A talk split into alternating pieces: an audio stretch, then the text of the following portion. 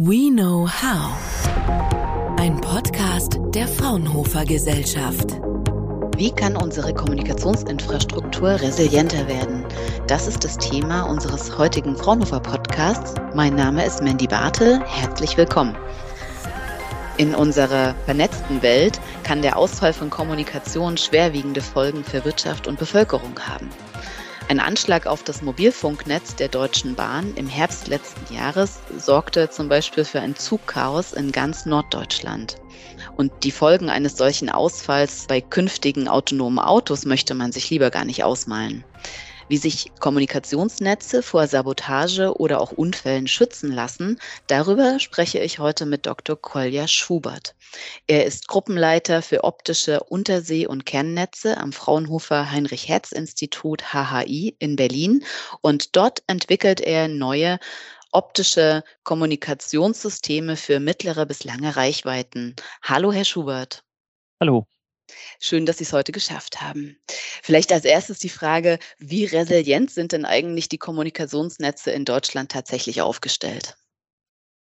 Ja, also das Netz der Deutschen Telekom, was ja das größte Netz ist in Deutschland, das ist in der Regel sehr gut abgesichert. Ähm, die meiste Infrastruktur der Deutschen Telekom ist tatsächlich vergraben, also einige Meter tief, außer im Zugangsbereich, also da, wo sozusagen der, der Teilnehmer im Haus dann die Glasfaser bekommt, so er sie dann hat. Ähm, und allerdings dort ist es so, da betrifft die Unterbrechung dann auch nur wenige Teilnehmer. Und das Netz ist außerdem aufgrund seiner Größe in Deutschland und auch der, aufgrund der geografischen Verhältnisse sehr eng vermattet. Das soll heißen, dass es im Störungsfall viele mögliche Ersatzwege gibt, die geschaltet werden können. Das geschieht dann auch in der Regel automatisch. Das Glasfasernetz jetzt von der Telekom wird auch permanent überwacht, sodass Störungen im Netz mittels OTDR-Technik ortsaufgelöst detektiert werden können. Und das wird dann, diese Signale werden dann in einem zentralen Management Center gemeldet und dann kann entsprechend reagiert werden.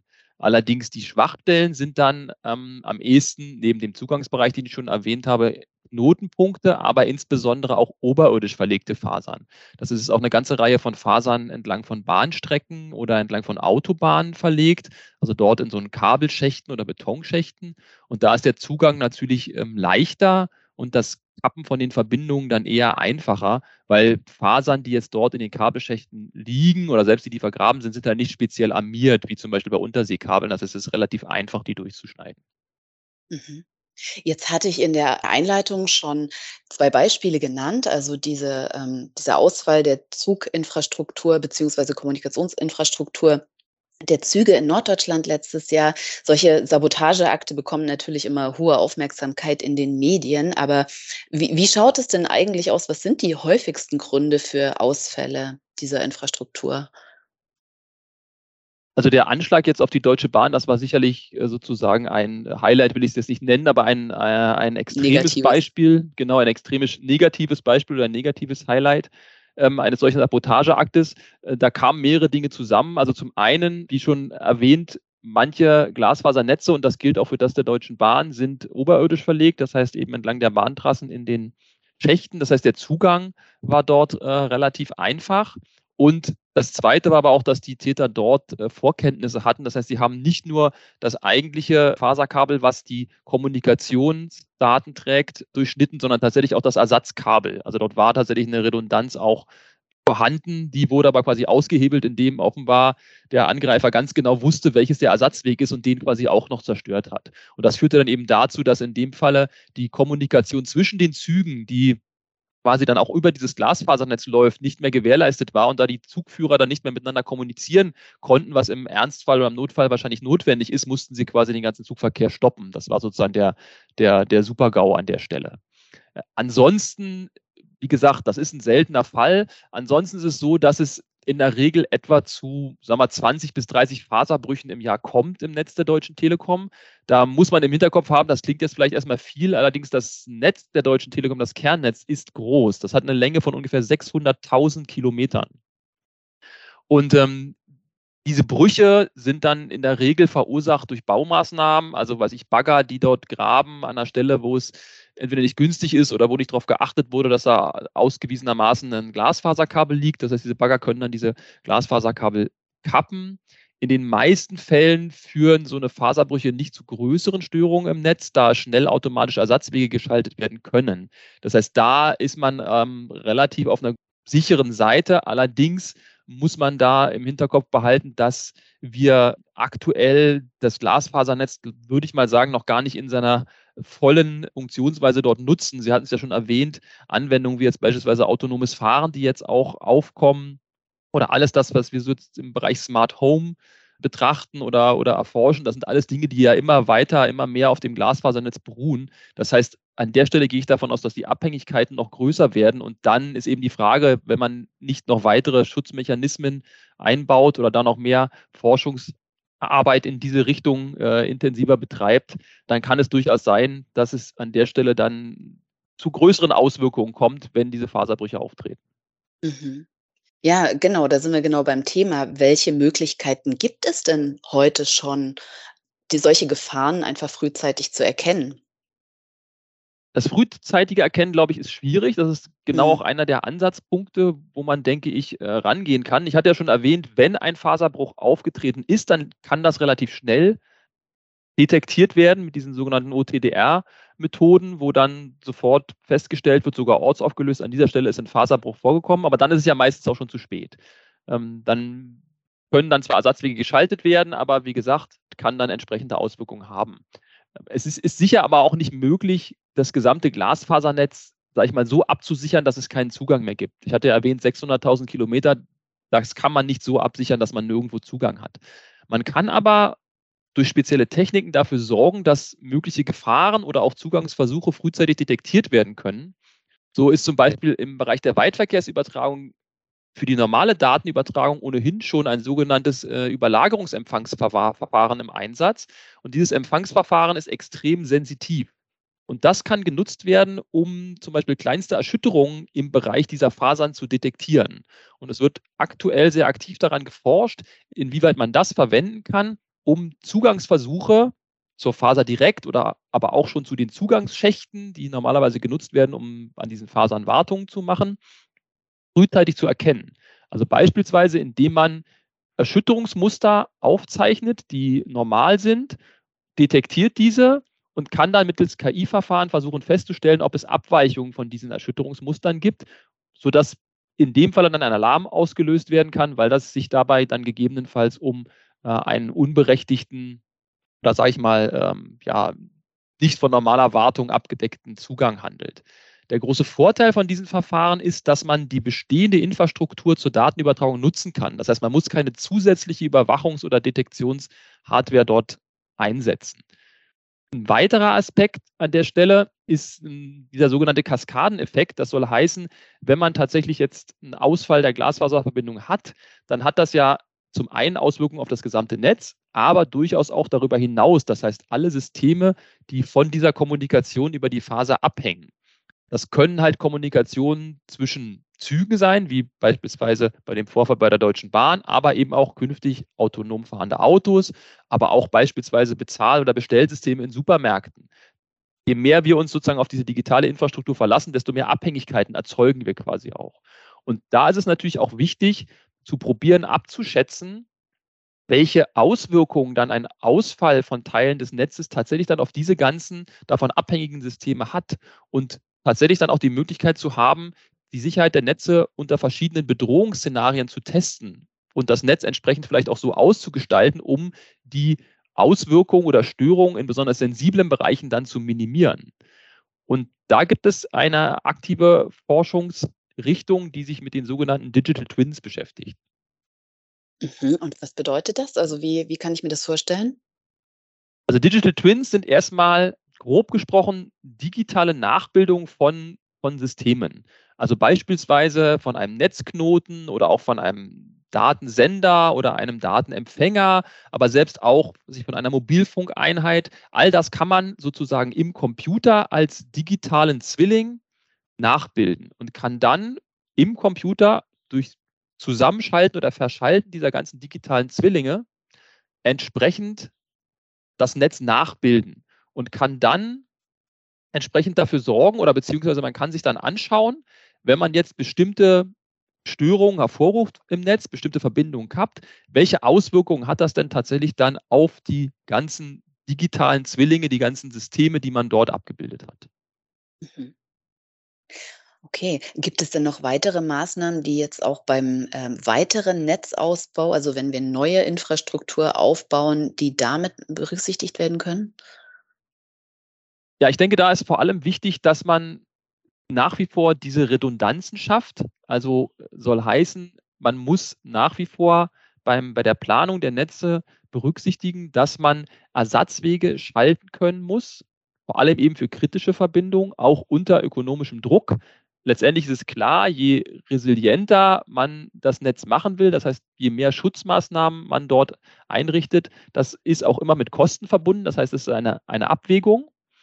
Und umso wichtiger ist es tatsächlich eben diese kritischen Verbindungen und kritische Störungs- und Angriffsszenarien tatsächlich auch zu erkennen und frühzeitig zu erkennen und nachzubilden, damit man das Netz so erweitern kann, dass man die kritischen Punkte tatsächlich absichern kann. Und wie gesagt, das ähm, autonome Fahren ist sicherlich eines der prominentesten Beispiele. Das will sich keiner ausmalen, wenn da tatsächlich dann Kommunikation zusammenbricht, beziehungsweise die Ersatzschaltungen dort nicht funktionieren, dann wird es sehr kritisch. Das heißt, Entwicklung von Technologien zum Erkennen der Störung, aber auch, und das ist ein weiterer Aspekt hier an der Stelle, zu einer weiteren Automatisierung der Netze. Das heißt, wenn eine Störung auftritt, dann will man ja, dass möglichst schnell Ersatzwege geschaltet werden, Ersatzwege gefunden werden, um die Kommunikation weiterhin aufrechtzuerhalten. Und das geht natürlich nur dann schnell, wenn es tatsächlich automatisch passiert. Also wenn nicht jemand irgendwo hinfahren muss und irgendwo einen Stecker umstecken muss oder ähnliches, sondern wenn das tatsächlich automatisch passiert. Und das erfordert eben einen hohen Grad an Automatisierung und dann nicht nur im Glasfasernetz selber, sondern die Netze verbinden sich ja immer enger. Das heißt, auch unser Mobilfunknetz beispielsweise basiert ja in Teilen dann auf Glasfasernetzen. Das heißt, die Nachrichten, die Daten, die Informationen, die Gespräche, die von unseren Handys dann zu einem anderen Handy gelangen, die werden ja auch über das Glasfasernetz vermittelt. Das heißt, an der Stelle muss man auch Automatisierung über so eine Netzsegmentgrenzen hinweg betrachten. Mhm. Und als letzten Punkt wäre vielleicht noch zu nennen, dass man natürlich möglichst viele alternative Übertragungsmedien nutzen sollte. Also nicht nur auf die Glasfasertechnik dann alleine sich verlässt, sondern eben tatsächlich auch für besonders kritische Fälle Redundanzen schafft, die eben nicht auf Glasfaser, sondern auch auf anderen Technologien beruhen. Zu den anderen Technologien kommen wir gleich noch. Lassen Sie uns noch kurz bei Glasfaser bleiben, denn da gibt es noch ein anderes spannendes Thema, mit dem Sie sich ja auch beschäftigen. Und zwar forschen Sie nicht nur an Kernnetzen an Land, sondern auch an optischen Unterseenetzen. Und ich habe da mal ein bisschen recherchiert es sind ja 98 Prozent des weltweiten Datenverkehrs, was der tatsächlich über etwa 400 Seekabel im Meer verläuft. Die verlaufen dann natürlich über Zehntausende Kilometer. Aber es ist eigentlich die Hauptader des weltweiten Internets. Wenn wir Filme streamen, E-Mails schicken, soziale Medien nutzen, läuft alles über das Meer. Und bei solchen Unterseekabeln denkt man unweigerlich an Nord Stream 2. Das ist zwar eine Pipeline, aber wenn die schon so anfällig ist, wie sicher sind denn tatsächlich dann Unterseekabel? Gibt es da irgendwelche Besonderheiten? Also Unterseekabel sind ein sehr spannendes Thema äh, tatsächlich, weil es auch ähm, quasi ein ganz eigenes sag ich mal, Netzsegment ist. Und wie Sie schon richtig sagten, es ist Vielzahl an, an Fasern sind eben unterseeisch verlegt und bilden im Prinzip auch das das Rückgrat für die Kommunikation über Kontinente hinweg. Die Kabel sind an sich schon mal von der Armierung her besser geschützt als normale Glasfaserkabel, weil sie eben äh, im Meer unter Wasser liegen, sind sie sehr stark armiert, müssen tatsächlich dann eben auch stärkeren Belastungen im Zweifelsfall standhalten. Ähm, das sind beispielsweise Gefahren durch ankernde Schiffe oder auch Schleppnetzfischerei, die immer wieder dazu führen kann, dass dort, es dort zu Störungen kommt. Es ist tatsächlich auch so, dass in dem optischen Unterseenetz es auch zu Störungen kommt. Das sind so auch in der Größenordnung 10 bis 20 Mal pro Jahr, dass da ein ankerndes Schiff oder ein Schleppnetz so ein Kabel dann tatsächlich äh, durchreißt. Es gibt auch tatsächlich in der Vergangenheit, ähm, ist jetzt allerdings schon einige Jahre her, einen recht prominenten Fall. Es gibt auch für die Glasfasernetze aus teilweise geografischen, teilweise auch politischen Gründen auch Engstellen, wo sehr viele Kabel auf einmal liegen. Das ist zum Beispiel im Suezkanal der Fall, wo eine Vielzahl von Glasfaserverbindungen von Europa Richtung Asien tatsächlich durchlaufen. Also da liegen Dutzende von Kabeln. Nun ist allerdings natürlich der Suezkanal auch ein stark befahrener See- und Handelsweg. Das heißt, eine ganze Menge von Containerschiffen gehen dort durch. Und da hat es vor Jahren mal einen Vorfall gegeben, dass dort diese sogenannte Ankerzone, also die Zone, in der die Schiffe ankern können, wenn es gerade Stau gibt im Suezkanal, die wurde von dem Hafenmeister dort erweitert, weil es eben gerade einen großen Stau gab und wurde unachtsamerweise dann tatsächlich auch so weit erweitert, dass sie in den Bereich kamen, wo die Schiffe eigentlich nicht ankern sollten, weil dort Glasfaserkabel liegen. Und dann ist es tatsächlich dazu gekommen, dass durch diese Schiffe dann gleich mehrere, ja, größenordnungsmäßig sechs, sieben, acht von diesen Glasfaserkabeln tatsächlich gekappt wurden. Und das hatte dann deutliche Auswirkungen und konnte dann auch nicht mehr durch Ersatzwege äh, quasi kompensiert werden. Das heißt, an der Stelle hat man auch ähm, mit solchen Gefahren zu rechnen. Für die Unterseenetze ist, kommt noch erschwerend hinzu, dass die Reparatur nicht ganz so einfach ist. Also das heißt, wenn dort ein Kabel tatsächlich gekappt wird, dann muss man mit einem Schiff dort rausfahren, muss das Kabel bergen. Also im Zweifelsfall, wenn es dann tief liegt, also tief soll tatsächlich heißen, es können ja dann auch tatsächlich mehrere 1000 Kilometer sein, die das Kabel dann unter Wasser liegt, muss dann dort geborgen, also hochgeholt werden und dann entsprechend repariert werden. Das kann dann durchaus Wochen und Monate dauern, ähm, bis das, bis das gelingt. Das heißt, die Reparatur ist schwierig und langwierig. Glücklicherweise ist es jetzt so, dass auch dieses Netz redundant ausgelegt ist. Also man versucht, viele verschiedene Verbindungen zu schalten. Und was noch dazu kommt, ist, dass zumindest für die meisten Anwendungen, die Sie jetzt erwähnt haben, wie zum Beispiel jetzt das Streaming, dort in der Regel die Daten, wenn wir sie jetzt zum Beispiel einen Film streamen, die Daten dort dann nicht zum Beispiel aus den USA zu uns kommen. In der Regel ist es so, dass die ähm, lokalen Datenzentren, dass die sozusagen die meisten Inhalte vorhalten. Das ist tatsächlich eine eigene, ähm, sagen wir, ein eigener Forschungsaspekt oder an sich, dass quasi weltweit es Statistiken gibt oder beziehungsweise man könnte sagen, dass die Computer Buch darüber führen, welche Inhalte werden wie oft konsumiert und dann tatsächlich auch schon im Vorgriff die Daten beispielsweise dann auf den Servern auf den einzelnen Kontinenten bereitgehalten werden. Also wenn es zum Beispiel jetzt einen neuen Film gibt, dann wird der eben nicht, liegt der nicht nur auf einem Server in den USA, sondern er wird dann sozusagen verteilt auf mehrere Server und Datenzentren dann auf der ganzen Welt, sodass, wenn man den Film dann sich anschaut, man dann nicht eben den von einem Datencenter in den USA dann herunterladen muss oder gestreamt bekommt, sondern eben dann von einem lokalen Datencenter. Ja, das ist ja auch gut zu wissen. Aber Sie hatten es vorhin schon angesprochen, welche alternativen Übertragungswege gäbe es denn noch? Also mir fällt jetzt als erstes die Satellitenkommunikation ein, also via Satellit, Internet, aber das macht ja noch gar nicht so viel Prozent aus. An welchen Möglichkeiten forschen Sie denn sonst noch am HHI? Ja, also man kann auf jeden Fall sagen, dass die Glasfaser, und deswegen ist sie ja auch so weit verbreitet, tatsächlich die effizienteste und leistungsfähigste Art ist, tatsächlich Daten zu übertragen. Also das kann man sich ähm, im Prinzip relativ plastisch machen, wenn man sich, äh, wenn man sich anguckt, welche Datenmengen tatsächlich denn prinzipiell auf so einer Glasfaser übertragen werden können. Also ein Faserkabel tatsächlich, das ent enthält bis zu 96 Glasfasern, also einzelne Fasern sozusagen in so einem Faserkabel. Und jedes von diesen Glasfaser, von diesen 96 kann Daten auf bis zu 80 Wellenlängen durchaus mehr. Wir forschen auch daran, wie man das noch erweitern kann, aber grob gesprochen, die kommerziellen Systeme auf 80 Wellenlängen können Daten übertragen werden und jede Wellenlänge kann aktuell so 100 bis 400 Gigabit an Daten transportieren. Das heißt, insgesamt bekommt man sozusagen dann über so ein gesamtes Faserkabel bis zu drei Petabit pro Sekunde an Daten übertragen. Also eine enorm große Menge an Daten, die man dort übertragen kann. Deswegen, wie Sie auch schon sagten, gehen 99 Prozent unserer Kommunikation eben über die Glasfaser. Beim Satellit ist es so, dass wir dort etwa einen Faktor 1000 weniger Datenrate zur Verfügung haben. Das heißt, die Kommunikation über Satelliten bietet sich halt immer dann an, wenn man tatsächlich eben solche Ersatzwege schalten will oder wenn aus speziellen Gründen man keine Möglichkeit hat, dort Glasfasern hinzulegen, wo man gerade die Kommunikation braucht. Daneben gibt es auch andere Verfahren, um über Freistrahl also quasi nicht über, über Fasern, sondern ähm, quasi Freistrahl durch die Luft Daten zu übertragen. Ein sehr aktives Forschungsgebiet aktuell ist die Terahertz-Kommunikation. Dort verwendet man sehr hohe HF-Trägerfrequenzen. Die sind so im Bereich von 200 bis 300 Gigahertz und mehr. Und bei diesen hohen Trägerfrequenzen ist es einem möglich, auch große Datenmengen zu übertragen.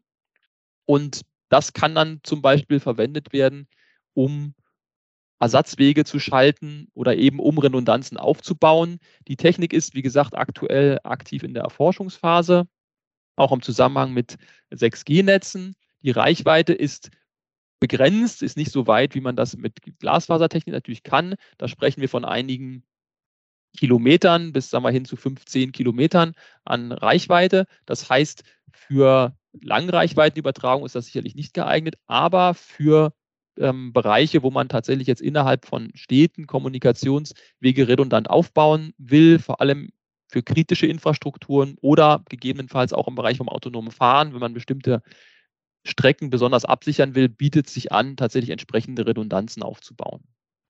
Mhm. Und ich glaube, Ihr Institut forscht auch an sehr nahen Übertragungswegen durch, ähm, durch Li-Fi, also durch Licht.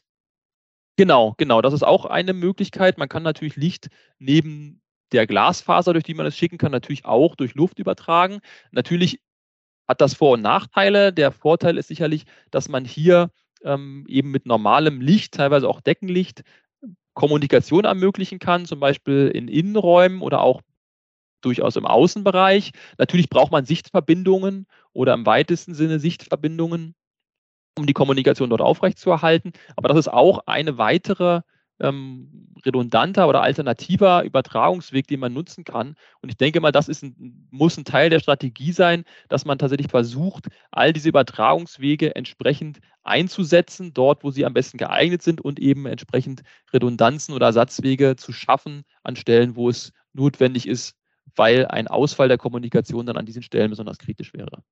Mhm. Ich möchte zum Schluss jetzt gerne nochmal auf ein Thema eingehen, was wir ja vor allem auch zu Corona-Zeiten oft diskutiert hatten und was auch bei der Kommunikationsinfrastruktur ähm, wichtig ist, weil wir ja jetzt auch sehr oft gesagt haben, Redundanz ist das A und O für die Sicherheit der Kommunikation. Und das heißt natürlich auch immer Kosten. Sie hatten es schon angesprochen. Wie kann denn Unternehmen der Spagat gelingen zwischen der Resilienz der Netze und tatsächlich der Wirtschaftlichkeit? Ja, also ich denke, das ist natürlich ein kritisches Thema äh, und ist auch nicht ganz einfach. Ich denke mal, auf der einen Seite äh, wird es sicherlich gesetzliche Vorgaben brauchen, um dafür zu sorgen, dass in besonders kritischen Bereichen tatsächlich dann auch entsprechend die nötige Technik installiert wird, um entsprechend abzusichern.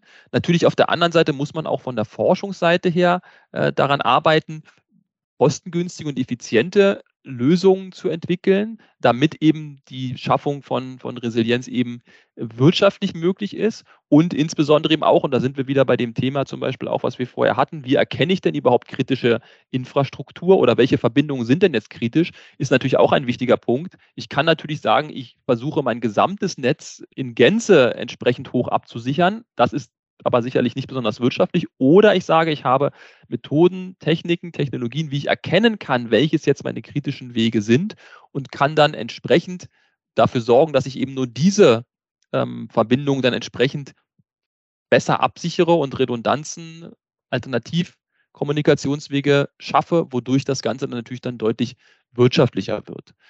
An der Stelle kann man auch sagen, dass durchaus das erkannt ist und insbesondere auch in den letzten Jahren ähm, hat es deutliche Forschungsanstrengungen und tatsächlich auch entsprechende Ausschreibungen von Seiten der Ministerien gegeben, um genau in diese Richtung die Forschung auch voranzutreiben. Und wir hoffen natürlich, dass das in den nächsten Jahren auch so weitergehen wird, weil das auf jeden Fall, wie man hoffentlich gesehen hat, ein sehr wichtiges Thema ist, was nicht nur die, das Glasfasernetz an sich betrifft, sondern tatsächlich auch im Zuge der immer weiteren Verbreitung von digitalen Techniken und Digitalisierung der Gesellschaft ein gesamtgesellschaftliches Problem werden kann und eine gesamtgesellschaftliche Aufgabe ist, dafür zu sorgen, dass äh, unsere Kommunikationsnetze eben entsprechend sicher sind, um diese Digitalisierung, die, denke ich, weiter fortschreitet und nicht aufzuhalten ist und sicherlich auch von Vorteil ist für die Gesellschaft insgesamt, dass wir dort nicht in, in hohe Risiken und Probleme laufen. Mhm. Da haben Sie recht und das ist ein wunderbares Schlusswort. Ich bedanke mich sehr für das äh, sehr interessante Gespräch. Ich habe heute viel gelernt über Kommunikation ähm, und Kommunikationsnetze. Wer mehr zu diesem Thema wissen möchte, für den verlinken wir gerne noch mal ein paar mehr Informationen in den Show Notes. Ich wünsche Ihnen erstmal einen schönen Tag. Danke fürs Gespräch und danke für Ihre Forschung, Herr Schubert. Vielen Dank auch von meiner Seite. Fraunhofer. We know how.